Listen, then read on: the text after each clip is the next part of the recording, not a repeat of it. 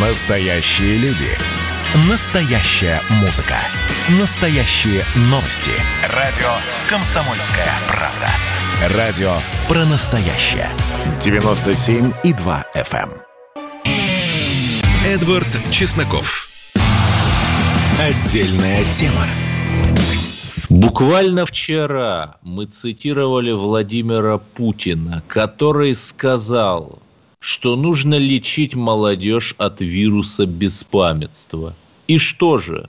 В тот же день в Комсомольске на Амуре, в том самом городе, который называется город молодежи, одна из местных жительниц, девушка, решила прикурить сигарету от вечного огня – и более того, эти умные, в кавычках, молодые люди выложили видео, как они это делали в соцсетях.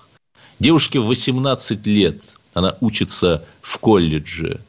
И если вы посмотрите на фрагменты этого видео, то увидите, что она похожа на таких суфражисток – начала 20 века, с короткой стрижкой. Конечно, я не готов сейчас винить во всем пресловутых феминисток, но очевидно, что уход вот от этих вот традиционных ценностей, от которых многие ах, отмахиваются, он приводит к именно этому. Если Бога нет, то все дозволено. И студентке Комсомольска-на-Амурской грозит уголовное дело по статье «Вандализм». Но это еще не все. Такие истории происходят буквально каждый день. А давайте поговорим о другом. Об Украине. О нашей боли. Потому что, да, постоянно происходят какие-то страшные истории в России – Бродячие собаки в Пермском крае нападают на детей и чуть ли не убивают их. Но остается украинская история. Остается э, Зеленский, который делает все, чтобы продолжить этот проект антироссии.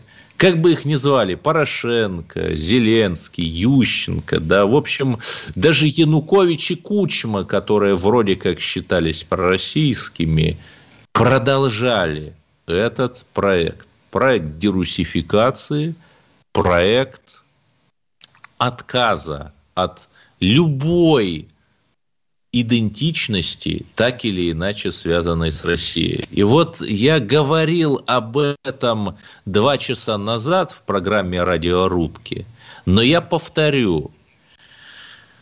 Несколько лет назад певица Джамала выходит на Евровидение от Украины и, конечно же, побеждает. С песней 1944 про депортацию крымских татар тяжелая история. И русских репрессировали точно так же, как крымских татар и другие народы. Но они, украинские националисты и их кураторы, используют Евровидение, чтобы четко заявить, чтобы создать необходимый образ, что вот они несчастный, несчастный народ, который страдает, понимаете ли. Но, в общем, давайте не будем об Украине. Правильно ли я понимаю, что нас сейчас слушает Константин Семин? Добрый вечер, правильно понимаете. Да, здравствуйте, Константин. Я на самом деле хотел с вами поговорить в связи с деньгами. Это же самое интересное про деньги. И вот по подсчетам Общероссийского народного фронта и других э, структур, занимающихся исследованием общества, средняя зарплата курьера в Москве составляет 65 тысяч рублей. Это довольно серьезно, потому что Средняя зарплата в России, ну, по официальным данным, возможно, завышенным, составляет 35-40 тысяч рублей. Мы вот звонили деду Жене в Вологодской области пару дней назад. Он, э, работая в деревне в Усть-Кубинском районе, там 10-15 тысяч получал. И, наверное, я не ошибусь, если назову Константина Семина, публициста, популярного видеоблогера, еще и защитником прав рабочих. Ну, это было бы, наверное, в некотором смысле лесным определением для самого защитника, но в каких-то в каких-то чертах можно, наверное, так сказать. Да, и вот как вы прокомментируете эту историю про 65 тысяч, которые получают курьеры? Хорошо это или наоборот плохо? Вы знаете, я, наверное, отвечу сначала словами курьеров, с которыми мне удалось связаться, и первое, что мне услышать пришлось, это, э, скорее всего, неправда. То есть угу. эти цифры не отражают реального положения дела. Вот э, в профсоюзе курьеров... Реальная полагается... зарплата еще выше? Э, наверное, у кого-то, может быть, кто-то, кто доставляет заказы на Рублево-Успенском шоссе, но те люди, которые живут в жизни обыкновенной, э, говорят, что статистика, скорее всего, дутая, и, вероятно, получилась она следующим образом. В нее, по всей видимости, включили еще и автокурьеров, то есть э, индивидуальных предпринимателей, которые доставляют э, заказы, э, располагая собственным автомобилем. Ну, грузотакси сред... такое. Да, и средняя температура по палате получается тогда вот такая, благоприятная. На самом же деле, для того, чтобы зарабатывать 60-80 тысяч, ребята утверждают, что нужно работать по 16 часов 6 дней в неделю без перерыва. А даже если бы физических сил у курьера на это хватило бы, как правило, компании не предоставляют такой возможности. Хотя мы знаем, что и в службах доставки, и в такси, например, нередко люди готовы работать просто до каких-то пределов. До изнеможения да, до изнеможения, и готовы были бы, наверное, зарабатывать 60 тысяч, если бы 80 тысяч, если бы такая возможность им э, предоставлялась. Есть э, и другие источники, статистика э, в газете «Труд», публиковавшаяся ранее, где средняя цифра по стране называлась 34 тысячи рублей. Есть то, что пишет в интернетах, то, что, ну, ясно, что эта новость уже получила некоторое освещение на форумах и Критический активно... анализ получил. Да, люди уже активно на эту тему высказываются, комментируют. Короче говоря, это многим кажется неправдоподобным. Но мне показалось также любопытным то, что в регионах, если в Москве, скажем, нафантазировать такую зарплату у курьера возможно, то в регионах эта история абсолютно невероятная. Я тут э, в эфире как-то обмолвился, что 30 тысяч зарплата средняя по стране, и услышал очень много негативных откликов в свой адрес, потому что и 30 тысяч в некоторых регионах это слишком много, как ни страшно это звучит. И еще одно соображение – вот когда пишут, что, например, в Саратове курьер может зарабатывать больше, чем представитель рабочей специальности где-нибудь на предприятии, то это говорит нам в целом не столько о перспективности работы курьера, сколько о ситуации в экономике вообще и э, в отдельных ее отраслях в частности. Если нет производства, если вот мы видели на неделе, э, мы стали свидетелями э, крупнейших сделок, слияний и слияния и поглощения в отечественном ритейле. И вдруг стало ясно, что крупнейшие работодатели в стране это сети «Магнит» и сети «Дикси», и там и там по 300 тысяч человек работают. И вдруг стало ясно, что ну, самый РЖД, популярный... кстати, довольно солидный работодатель. РЖД это, да, и государственная структура, а из негосударственных самый популярный, самый, самый многочисленный по э, количеству занятых это ритейлеры, торговые сети. И получается, что есть, да, транспорт для того, чтобы возить сырье за границу, и есть торговые сети для того, чтобы проедать то, что получено э, с помощью труда немногочисленного класса фабрично-заводских рабочих в нашей стране. То есть это говорит о том, что налицо колоссальные диспропорции, и страна продолжает существовать в таком э, ельцинско-либеральном режиме, отправляя за рубеж сырье и распределяя то, что за эти деньги, вырученные от продажи сырья, можно приобрести и потребить. Вот такая невеселая картина получается, если вдуматься в нее. Ну, не знаю, мне-то кажется, что не только сырьем жива Россия. Например, IT-экспорт, товар с высочайшей прибавочной стоимостью. Мы экспортируем ее на миллиарды. Там самый известный, например, антивирус Касперского, который сейчас американцы вычищают, потому что, оказывается, многие госорганы США его покупали и платили за это. То есть я как-то не ну, готов я, согласиться, я, я, что я только готов сырье. вас... Конечно, я, я готов... экспортируем сырье, но и тот же антивирус Касперского. Я, я готов с вами тут же поспорить, потому что вот сегодня только что пришла новость. Ну, разумеется, э, антивирус Карпе... Касперского в общем торговом балансе нашем, в отличие от нефти и газа или металлов, занимает ничтожный процент. А вот сегодняшняя новость госпрограммы по внедрению новых технологий у нас. Вы помните, сколько говорилось об импортозамещении, о том, что все ведомства и министерства должны перейти на отечественное программное обеспечение, коль скоро Это у нас... еще со времен Медведева говорил. Касперский, ну, конечно, помните, как мы Ангстрем э, Т развивали вместе с э, нашим э, Леонид Дададжоновичем Рейманом, министром тогдашним, который обанкрочен, не министр, а предприятие было обанкрочено недавно. Так вот, госпрограмма по внедрению новых технологий в наше министерство и ведомство наткнулась на невероятное препятствие. Своих микросхем в нашей стране не производят. Их нет. Производство отечественных серверов остановилось практически. Только МВД планировало ну, получить до конца... Ну, да, нет, в Зеленограде совсем. ничего, Зеленограде кроме курьеров, Яндекс да. Еды. Да, в Зеленограде остались одни курьеры. Вот МВД у нас планировало получить до конца лета 80 серверов Эльбрус 8С. Ничего этого не будет. С точно такими же проблемами столкнулась программа ГЛОНАСС, которая критически зависит от тайваньских микрочипов. Так что довольно печально дела стоят у нас практически во всех отраслях, за исключением нефтегазовых. И не поэтому, именно поэтому журнал Forbes... И оружие, конечно же, ну, нельзя забывать если, если бы рынок оружия развивался э, так, что на него можно было бы опереть всю остальную экономику, я бы мог с вами У нас согласиться. 5 секунд просто осталось да, до конца да, эфира. Но я думаю, что... Константин я Семин, думаю... публицист, да. с нами был, к сожалению, не власть. Привет всем курьер. Отдельная тема. Как дела, Россия? Ватсап-страна! Это то, что обсуждается и то, что волнует. Это ваши сообщения в прямом эфире, в том числе и голосовые. Каждый будний день с 11 до 15 часов с Михаилом Антоновым. Эфир открыт для всех. Включайтесь. Радио «Комсомольская правда». Радио про настоящее. Эдвард Чесноков. Отдельная тема.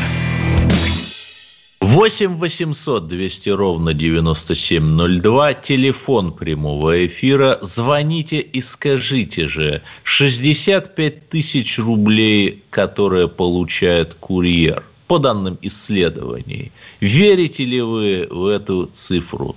Считаете ли вы, что сами готовы стать курьером, чтобы зарабатывать такие деньги? Устраивает ли вас, в конце концов, ваша зарплата? Деньги. Ведь это самое важное. И меня сейчас спрашивают, Эдвард, ну ведь ты такой антилевак, почему ты дал слово леваку Константину Семину? Ну, вы знаете, друзья, мы свободная радиостанция и даем у нас площадку для людей с самыми разными точками зрения. И когда о необходимости индустриализации и импортозамещения рассуждают правые люди или левые люди, да кто угодно, это не делает необходимость импортозамещения менее важной.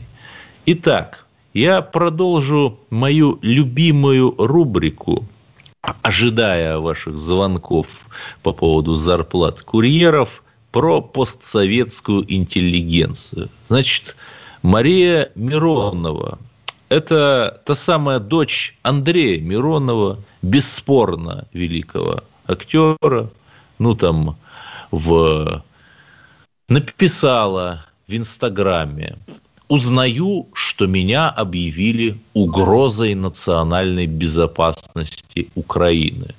Украина, родная, вы ополоумели. За что я на четверть ваша? В Крыму не была. Подождите. То есть человек подчеркивает, что не был в Крыму, как будто с гордостью говорит, моя бабушка любимая из Кривого Рога, родные, что вы творите? Володя Зеленский, остановитесь. И тегает аккаунт Зеленский Official. Видимо, для того, чтобы уж наверняка Украина родная, хэштег. Понимаете, дорогая Маша Миронова, ну, вы старше меня, но, наверное, я могу вас так уважительно называть Машей. Украина вы можете сколько угодно говорить ей, что вы ее любите, как и Грузию, например. Но с точки зрения системного дизайна это антироссийский проект. И чисто по логике, ну, казалось бы, Навальные, Кацы, Шацы, Альбацы – это союзники украинцев. Телеканал «Дождь» – это их сателлит, но нет, они с ними воюют всячески Зеленский. Почему? Потому что, прежде всего, вы для них не либералы-антипутинцы, не угнетаемая творческая интеллигенция на четверть или даже наполовину украинцы, а русские, которых они ненавидят. Не все украинцы, конечно, а вот эти, националисты, заправилы. И вот пока вы это не узнаете, вас таки будут бить украинским батагом, вашу не самую умную голову. И хотя да, для нас, ватников, некоторая такая радость, когда мы видим, как очередной там, бизнесмен или представитель креативного класса, истово сражавшийся с Кремлем, прилетает там, допустим, в Киев, ну, до коронавируса, понятно, а его там разворачивают, потому что человек мужского пола, призывного возраста, прилетевший из России, это априори враг. Ну, удар дубиной по голове – это лучший способ отрезвления для интеллигенции от ее либеральных мечтаний. Это я говорю о, цитирую Ивана Лукьяновича Солоневича, не призываю, упаси Господь, никого бить, исключительно метафизически. Но у нас есть звонок – из Москвы. Я напомню тему дня. Верите ли вы, что курьеры получают 65 тысяч рублей? Готовы ли вы стать курьером? И говорят, что Игорь, курьер, до нас дозвонился. Да, здравствуйте, добрый вечер, Эдвард. Значит, смотрите, какая моя история. Я помимо основной работы, да, у меня график 2-2, вот, э, подрабатываю курьером. Э, в Москве реально за 12-часовой день заработать 2500 рублей. Ну, то есть умножаем, ну и примерно так выходит. Но это 12 часов в день, и за счет того, что в Москве слишком большое население. Вот и все. А, и это чистыми, без трат там на метро, например? Ну, я, так как я подрабатываю, я покупаю свой проездной. То есть у меня это вот, ну, я... грубо говоря, чистыми, да, без учета расходов, вот так скажем. Я, я понял. А вы работаете в какой-то фирме курьерской? То есть мне, например, интересен национальный состав. Там это в большей мере мигранты, русские или русские Нет. из регионов? У нас э, с Украины ребята есть. Угу. Вот. Есть э, россияне, москвичи. Есть пенсионеры, которые на работу не берут и вынуждены топтать свои ножки в 50 лет. Но они как раз социальной картой пользуются, и ни в коей мере не в укор, которого дают бесплатный проезд Нет, на гортранспорте. Они, они еще не пенсионеры. Им 50, грубо говоря, 55 мужчинам. А. То есть они официально они не пенсионеры еще. Ну а вообще вот постоянные скандалы там, что курьер съел мою пиццу, курьер помял торт, курьер нахамил, громко хлопнул дверью. Мне интересно, а вот с другой, с вашей стороны, как все это смотрится? Да, нормально. Я человек позитивный, поэтому мне 99,9% э, клиентов попадаются положительные люди. Угу. А вот э, этика чаевых официанту, например, отработана. Мы более или менее понимаем, там, сколько оставить, когда оставить, когда не оставлять. А вот чаевые курьерам вообще есть такое явление? Да. Буквально сегодня девушка за то, что я, э, ну, она адрес поменяла, вот, и там лишний километр, грубо говоря, нужно пешком было до нее добежать. Она мне просто подарила 200 рублей за это. Ну, это... Ой, какая скажем, милая девушка. Да, спасибо, Игорь.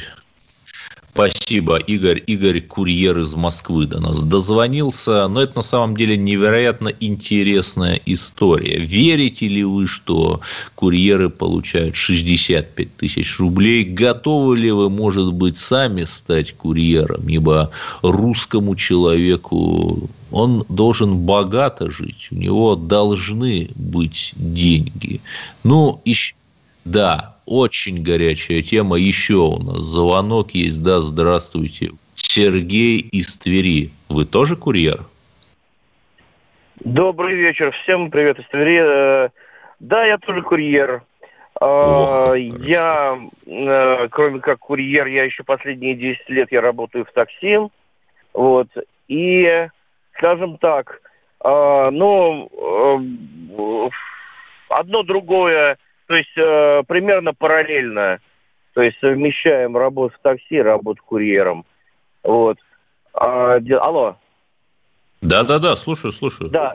А, дело в том, что э, вот это все курьерство, да, э, с, э, так сказать, не буду называть, э, с, э, с помощью одной, э, как это назвать-то, курьерской фирмы, да, которая известна на всю Россию, э, где-то три года назад это все началось в Твери. Вот. То есть сначала для заманухи очень все было шоколадно, вот, потом начинают, э, так сказать, затягивать пояса. Это уже а, проверено. секунду, а сколько вы все-таки получаете не в Москве, а в Твери? Э, ну, смотрите, если... Э, да, вот еще в чем проблема. В налоговую Значит, не скажем, просто интересно. Я понял. А, но если а, вывернуться наизнанку и работать, ну, в среднем 12 часов в сутки, вот я, я, я, я не работаю 12 часов в сутки, сразу говорю, а где-то 12-14 часов в сутки, то можно чистыми заработать, ну, в районе 50 где-то можно заработать. Но ну, это, ну, для Твери это серьезные деньги. А, да, но это а, автокурьеры. Вот. У нас все вместе. Все, значит, и пешие, и авто. Авто чуть-чуть там на какие-то копейки больше платят, пешим там меньше платят. Но дело даже не в этом. Сейчас, вот в данную секунду, а, политика этой фирмы такая, что она может, э, ты сам себе ставишь график работы. Можешь 7 часов, ой, 7 суток в неделю поставить себе график, но это не значит, что ты будешь 7 суток в неделю работать. А фирма вот посчитает нужным, раз, она тебя вычеркнет сегодня. Э, скажите, из... Э, а мы еще раз анонимны, да, и будем считать, что мы не знаем, кто нам позвонил. А налоги-то со всего этого платятся или вот в черную расходы? А, налоги платят э, работодатель, угу. который официально нас устраивает. Вот, то есть... Э, ну, то есть, э, вот это важно, это вы работаете в белую, как курьер, со всеми социальными нас оформляют, взносами? Нас оформляют официально, нас оформляют официально, а официально переводятся деньги на карточку. А, вот. Но опять же, а я как... говорю, да. Я говорю, У нас, к сожалению, 30 секунд остается. Эм, переходим плавно к следующему блоку. 8 800 200 ровно 9702. Будем по-прежнему ждать ваших звонков. Верите ли вы, что 65 тысяч рублей получают курьеры? Собираетесь ли податься в курьеры? Кстати, я, Эдвард Чесноков, начинал тоже с курьера в Москве в 2005 году. Заработал так на первый телефон. Вот расскажу, сколько я получал Чесноков. после паузы. Отдельная тема. Радио «Комсомольская правда» — это настоящая музыка. Я хочу быть с тобой. Напои меня водой твоей любви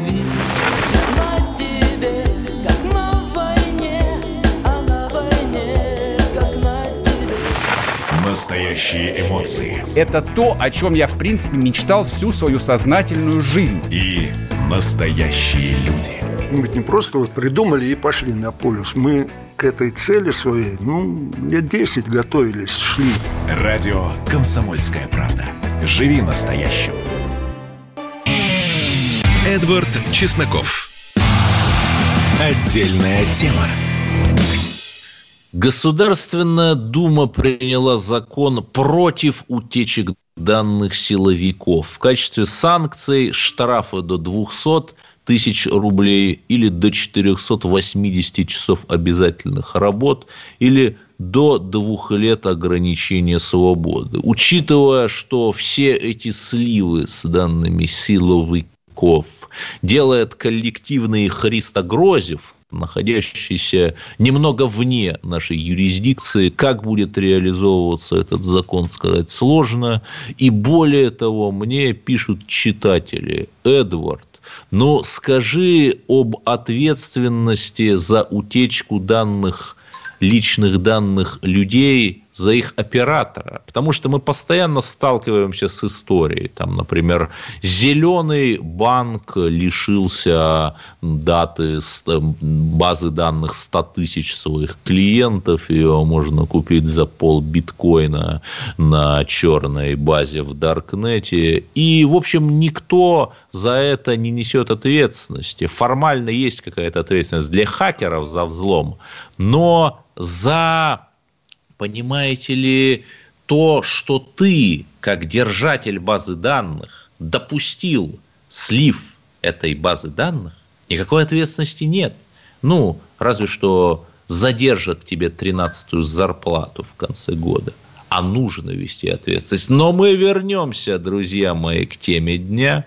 65 тысяч рублей, оказывается, получают курьеры Правда ли это? До нас дозвонился простой таксист Илья, которому есть что сказать. А, добрый вечер, Эдвард. Здрасте. А, у нас очень похожая специфика, как у таксистов и курьеров. И, и если речь зашла о справедливости, то справедливее считать, сколько курьеры и таксисты зарабатывают а, за час, за норму часа времени. Вот. А, курьеры работают на износ от 12 часов. Если они работают именно по такому графику, то да, возможно, эта цифра реальная. Но справедливо ли за такие часы а, зарабатывать такую сумму? А, плюс предыдущий... Хорошо, а вы-то сколько зарабатываете? Я работаю минимум 12 часов и максимум по 12-часовому графику. А у таксиста получается за минусом всех расходов от трех до пяти тысяч. Пять тысяч это очень редко. Это за рабочий день? Это за рабочий день по 12 часов. Но мы не трудоустроены. А, водители либо работают как индивидуальные предприниматели, либо как самозанятые, либо совсем по-черному через посредников сторонних. Ага. А это в каком городе вот такие цифры 3-5 тысяч в день таксист? Это Москва. Ага, Москва. Москва. Ну, а ну, какие-нибудь вот нестандартные ситуации бывали, чтобы там конфликты сложные? Ну, в такси, в такси это привычное дело. Я просто что, так. понимаете, я к чему? Что, например, мы помним ролик «Вези меня в мразь», да, мы помним, э, как там таксист изнасиловал пассажирку, а, то есть, постоянно создается история там таксисты вздергивают цены в дождь, да, например. А вот с вашей-то стороны, с другой стороны это все как видится? С моей стороны это как видится? ну, все это происходит, все это происходит, а, но не все снимают, не у всех в автомобиле есть видеокамера. Есть как неадекватные водители, есть неадекватные пассажиры. Но э, так как водители вынуждены перерабатывать, так как курьеры вынуждены перерабатывать, психологическая и моральная устойчивость, естественно, от усталости падает. И именно это э, является очагом для провоцирования ситуации. Потому что ради более-менее нормального дохода нужно перерабатывать. И а я еще слышал, что вот один из самых известных агрегаторов э, на последнюю, скажем так, букву вообще запрещает больше 8 часов работать. Или нет? Э, нет, это бред. Э, знаю по Нижнему Новгороду, что 14, 14 часов. По Москве я не знаю, mm-hmm. когда идет блокировка. Но самые хитрые таксисты в любом случае могут включить другой агрегатор. Ну да, ну да. Хорошо, а если вот, например, я пассажир там эконом-класса, и мне попался неадекватный таксист, как мне реагировать? А, мой вам совет, просто лучше выйти из машины и заказать другую машину, не играть с огнем, потому что никакой защиты ни у водителя, ни пассажира, ни у пассажира нету. А сейчас вот э, коронавирус свирепствует, а многие из ваших пассажиров маски носят? Да, многие в масках, ну, когда как. Многие без масок, многие в масках. Водители, а вы? многие, кто работают в экономе, водители хитрят, э, чтобы не ездить на неудобный заказ, они отказывают пассажирам, если у них нет маски. Под предлогом, что хитрые, да, вот, да. А если вот лайфхак, выгодно, имейте то... с собой маску. Да-да-да. Ладно, спасибо большое, таксист из Москвы. И у нас есть еще один интересный звонок из Карчаева. А, уже звонок сорвался. Да, и между тем, завершая сегодняшнюю политическую историю, законопроект о запрете избираться для причастных к экстремистской организации будет распространен на выборы всех уровней, передает РИА Новости со ссылкой на сенатора Клишеса. Ну, устанавливать причастность к экстремистской организации должен будет суд. Вероятно, речь идет о человеке. Ну, опять, вводится срок давности 5 лет для больших выборов и три года для местных. Но, опять, если человек там был, условно говоря, членом запрещенной организации Аль-Каида, признанной таковой в 2003 году, там когда-нибудь лет 15 назад, то получается, что он может избираться. То есть, пока что вот опять непонятна герметичность этого закона и непонятно, не будет ли здесь э, он обратной силы. Потому что если, например, я э, перешлю, условно говоря, 30 э, копеек э, серебром э, Навальному на его биткоин кошелек, то получается, вот буду считаться нехорошим человеком и не смогу избраться. Ну, не знаю. Тем не менее, мои друзья, заболеваемость коронавирусом по-прежнему стабильна. Россия стремительно входит в лето. Погода прекрасная наш корабль идет полным курсом в будущее. Слушайте радио «Комсомольская правда» и о новых русских победах вы узнаете первым. Это мы вам обещаем. Я Эдвард Чесноков. Эдвард Чесноков. Отдельная тема.